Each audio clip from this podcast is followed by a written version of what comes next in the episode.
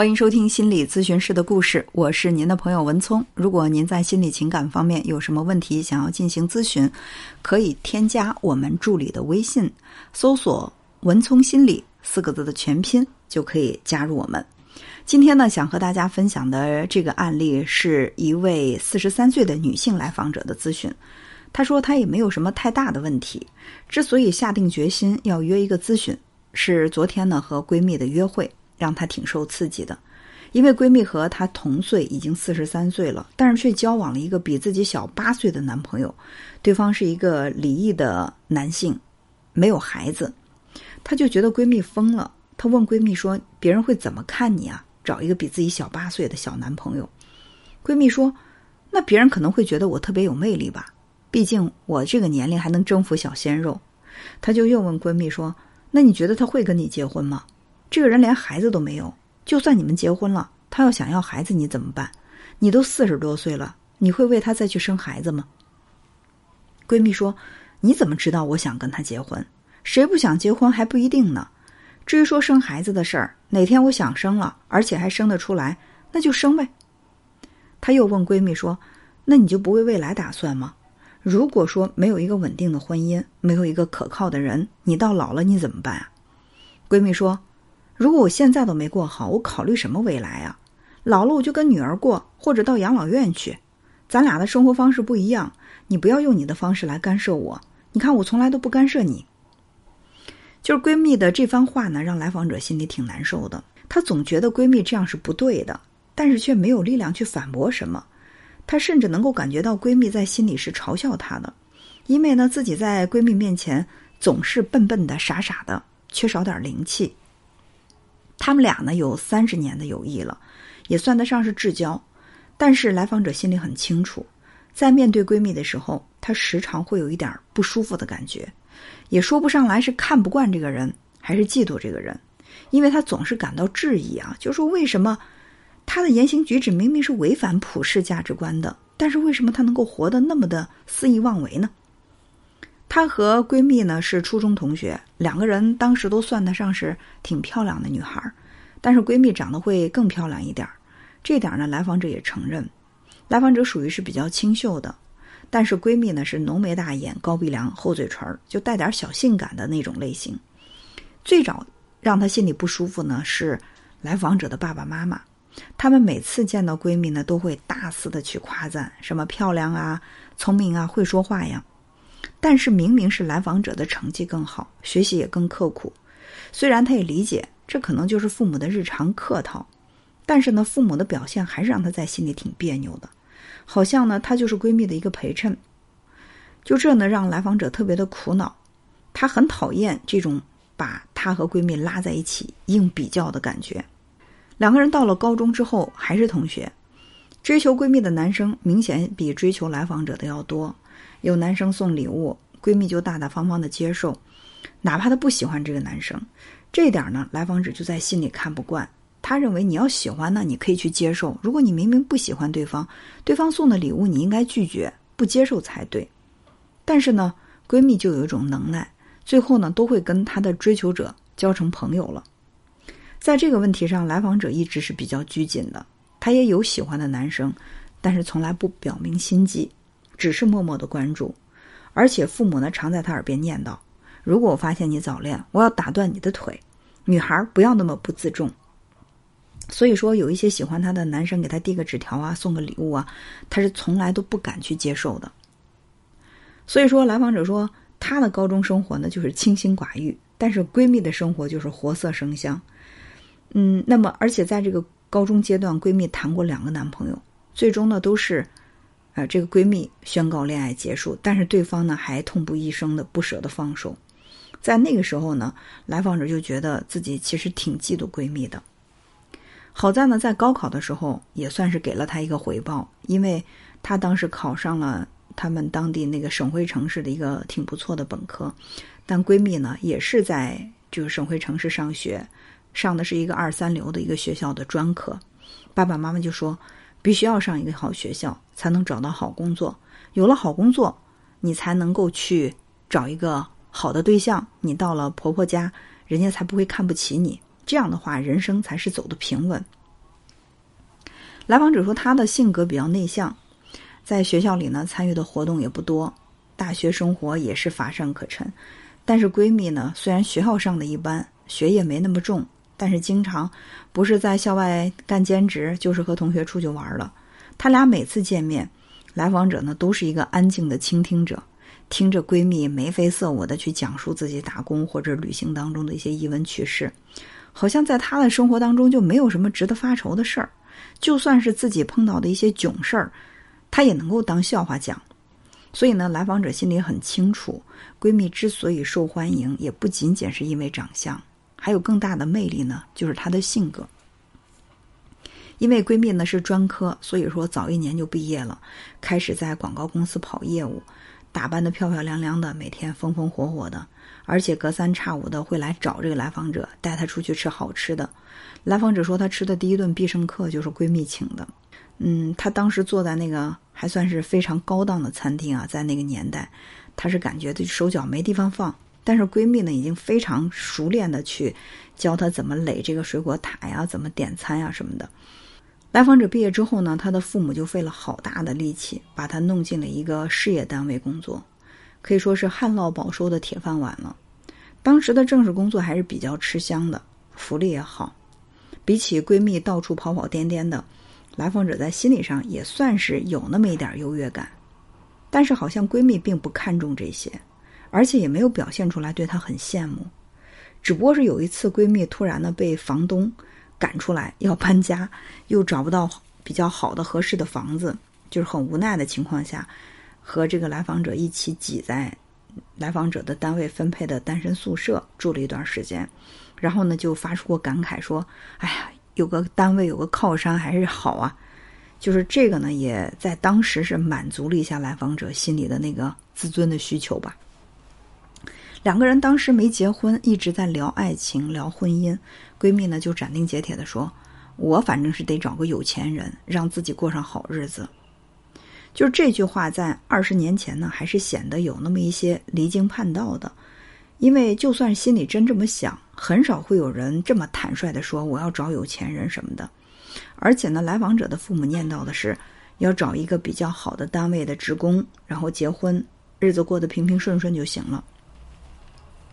过了几年呢，两个人都算是得偿所愿。闺蜜嫁了一个广告公司的小老板，虽然说不是什么大富豪，但是呢，也绝对是比一般人的生活要强得多。来访者呢，也按照父母的引导，找了一个还不错的学校毕业的高材生吧，结了婚。那老公呢，也属于是很规矩的家庭里教育出来的，很规矩的好青年，也是在一个事业单位上班。两个人也确实做到了岁月静好、现实安稳的那种状态。但是呢，来访者就觉得老公太安稳了，好像有点无欲无求，也没有什么社交活动，下了班就回家。那她呢和闺蜜两家人呢也经常会走动，每次聚会听到闺蜜说他们的基金啊、股票啊赔钱了、赚钱了，或者是投资成功了、失败了，再或者又在哪儿买了套房啊什么的，来访者多多少少在心里还是有点羡慕啊。老公呢对这对夫妻有点看不上，觉得他们是商人嘛，比较俗气。闺蜜生的是女儿，来访者生的是儿子。所以说呢，她经常会听闺蜜说：“反正我就这一个女儿，我给她攒一份嫁妆就行了。所以我挣多少花多少，我也不存钱。而且呢，说到做到，每天在朋友圈里分享呢，就是吃喝玩乐呀，日子过得很潇洒呀，很惬意啊，也不是很在意孩子的学习成绩。但是孩子呢，却一直挺自律的，成绩一直都不错。来访者和大多数的父母一样，早早的为孩子去谋划呀。”啊，找学校啊，补课呀，但是孩子的学习成绩却非常一般，完全没有遗传到他们夫妇俩的这个学霸的气质。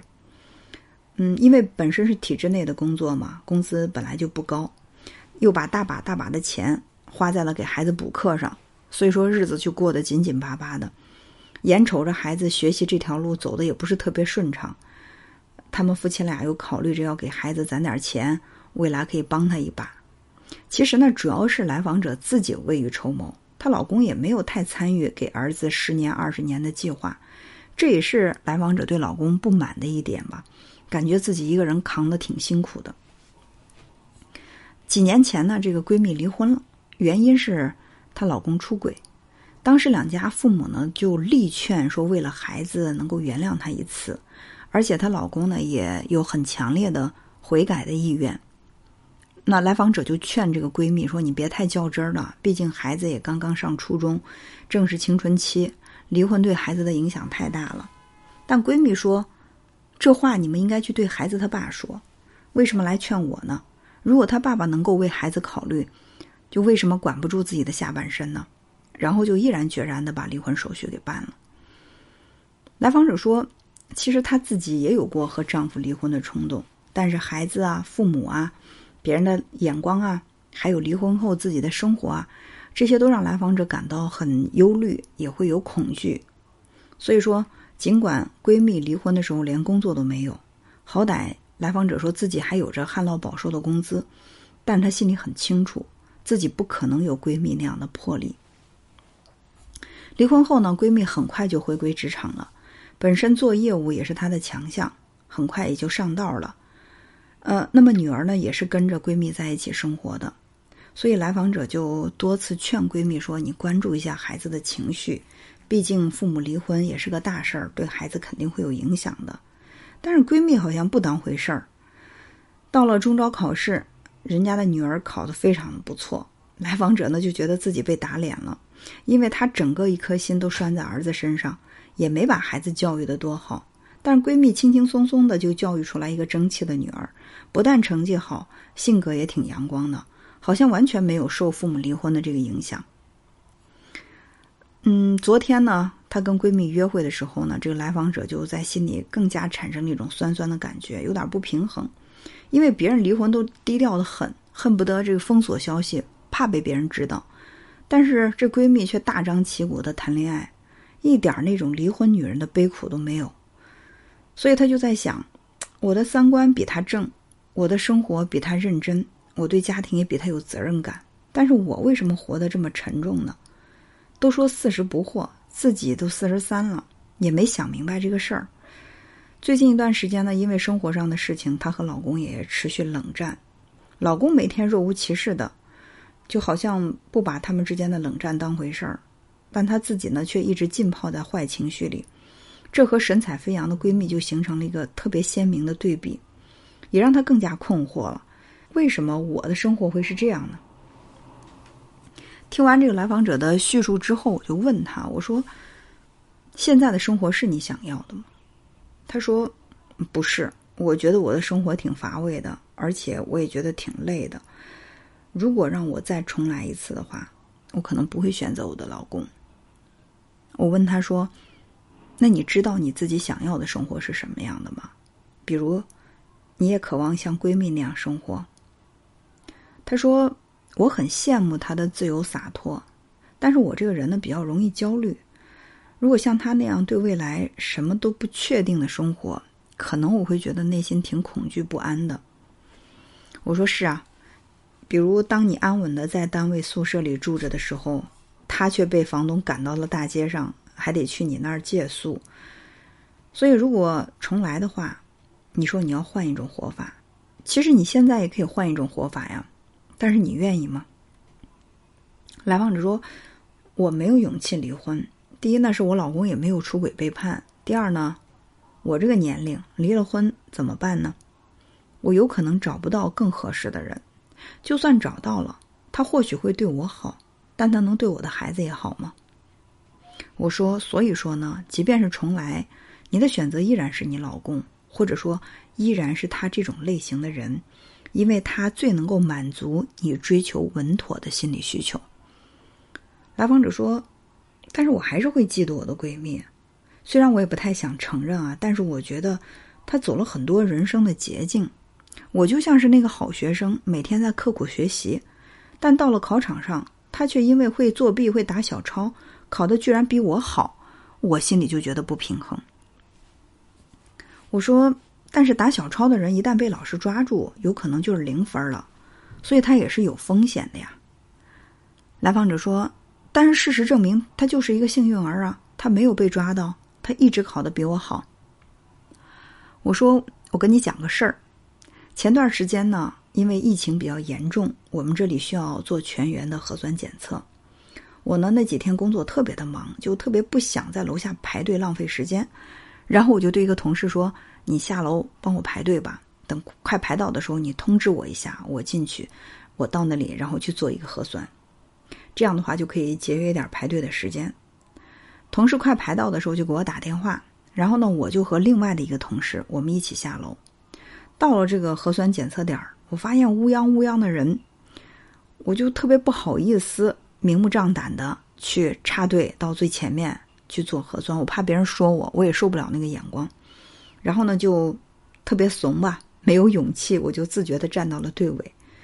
我另外一个同事，人家就无所谓啊，就顶着大家的眼光，还有一些小声嘀咕的指责，那他就跟没事人一样，大摇大摆的站在了队伍的前面，然后很快的插队做了核酸。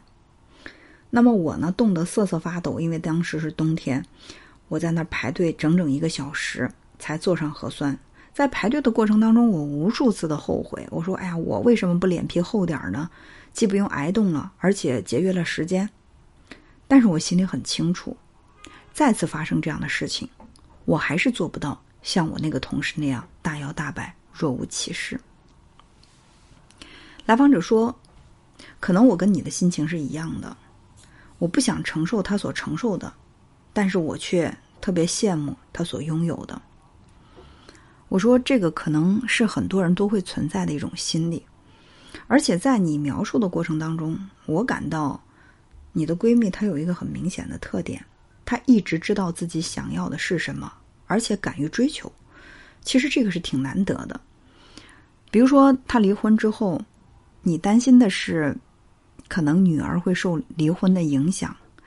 我觉得离婚肯定会对孩子有影响，但是对孩子影响最大的不是父母离婚，而是父母的生活状态，也可能是他的那种生活状态比较好，所以呢，让他的孩子被影响的程度降到了最低。那人们去餐厅的时候啊，有这样的一种心理，就是每次点过菜之后，总觉得别人桌上摆的菜会更好吃，然后就会觉得，哎，我为什么没点那个菜啊？